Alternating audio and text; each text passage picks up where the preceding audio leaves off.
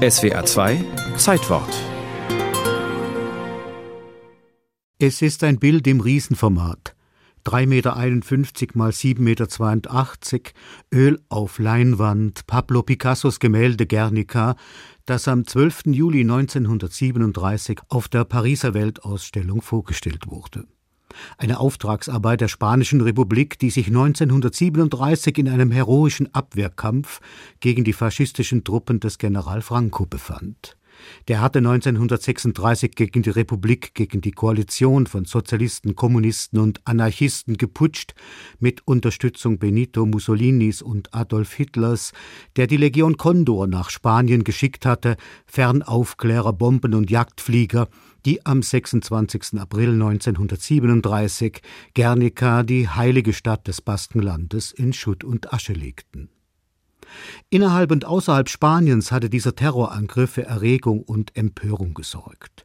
Frankreich und Großbritannien waren mit ihrer Nichtinterventionspolitik gescheitert, Sie hatten Stalins Sowjetunion das Feld überlassen, die im spanischen Bürgerkrieg freilich eine verheerende Rolle spielte, eher den internationalen Kampf des Kommunismus gegen Revisionisten und Anarchisten fortführte, als wirksam die Republik zu unterstützen, zu Lasten auch der internationalen Brigaden, freiwilligen Linken aus aller Welt, die nach Spanien gekommen waren, um das Land vor dem Faschismus zu retten.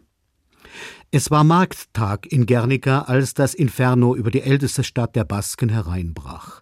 Am Nachmittag beschossen und bombardierten völlig überraschend Savoya 79 und Heinkel 111 die Stadt, dann kamen die Ju-52-Bomber. Drei Stunden lang war das 7000 Einwohner zählende Guernica einer Angriffswelle nach der anderen ausgesetzt. Die Stadt ging in Flammen auf, das Zentrum wurde zerstört, Hunderte von Menschen kamen ums Leben. Nachdem Picasso von der legalen Republik den Auftrag für ein repräsentatives Bild für den spanischen Pavillon auf der Pariser Weltausstellung erhalten hatte, hatte er lange geschwankt, was für ein Motiv er wählen sollte. Die Zerstörung Guernicas lieferte es ihm. Er sei ein Milizionär, pflegte Picasso damals zu sagen, der seinen Pinsel handhabe wie andere ihr Gewehr.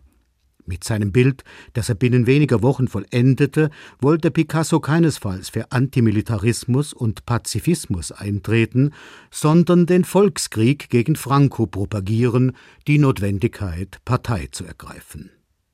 Ein Bild von expressiver Wucht, nicht in Farbe, sondern in Schwarz und Weiß, in Grau und Graublau gemalt. In einem Kellerraum eine junge, verzweifelte Mutter mit totem Kind.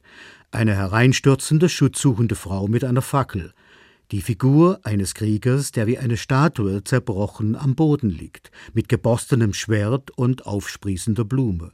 Man sieht einen Stier, das Sinnbild für Brutalität, und ein Pferd als Symbol des spanischen Volkes. Einen Vogel und eine Deckenlampe in Form eines Auges, ein Bild höchster Gebärdenintensität und Unmittelbarkeit des Ausdrucks, ein Bild, das Unsichtbares sichtbar macht, das Grauen des Krieges, ein einziger Aufschrei gegen den Faschismus, ein Bild, das weltweit zu einem mahnenden Symbol geworden ist gegen jeden Krieg überhaupt.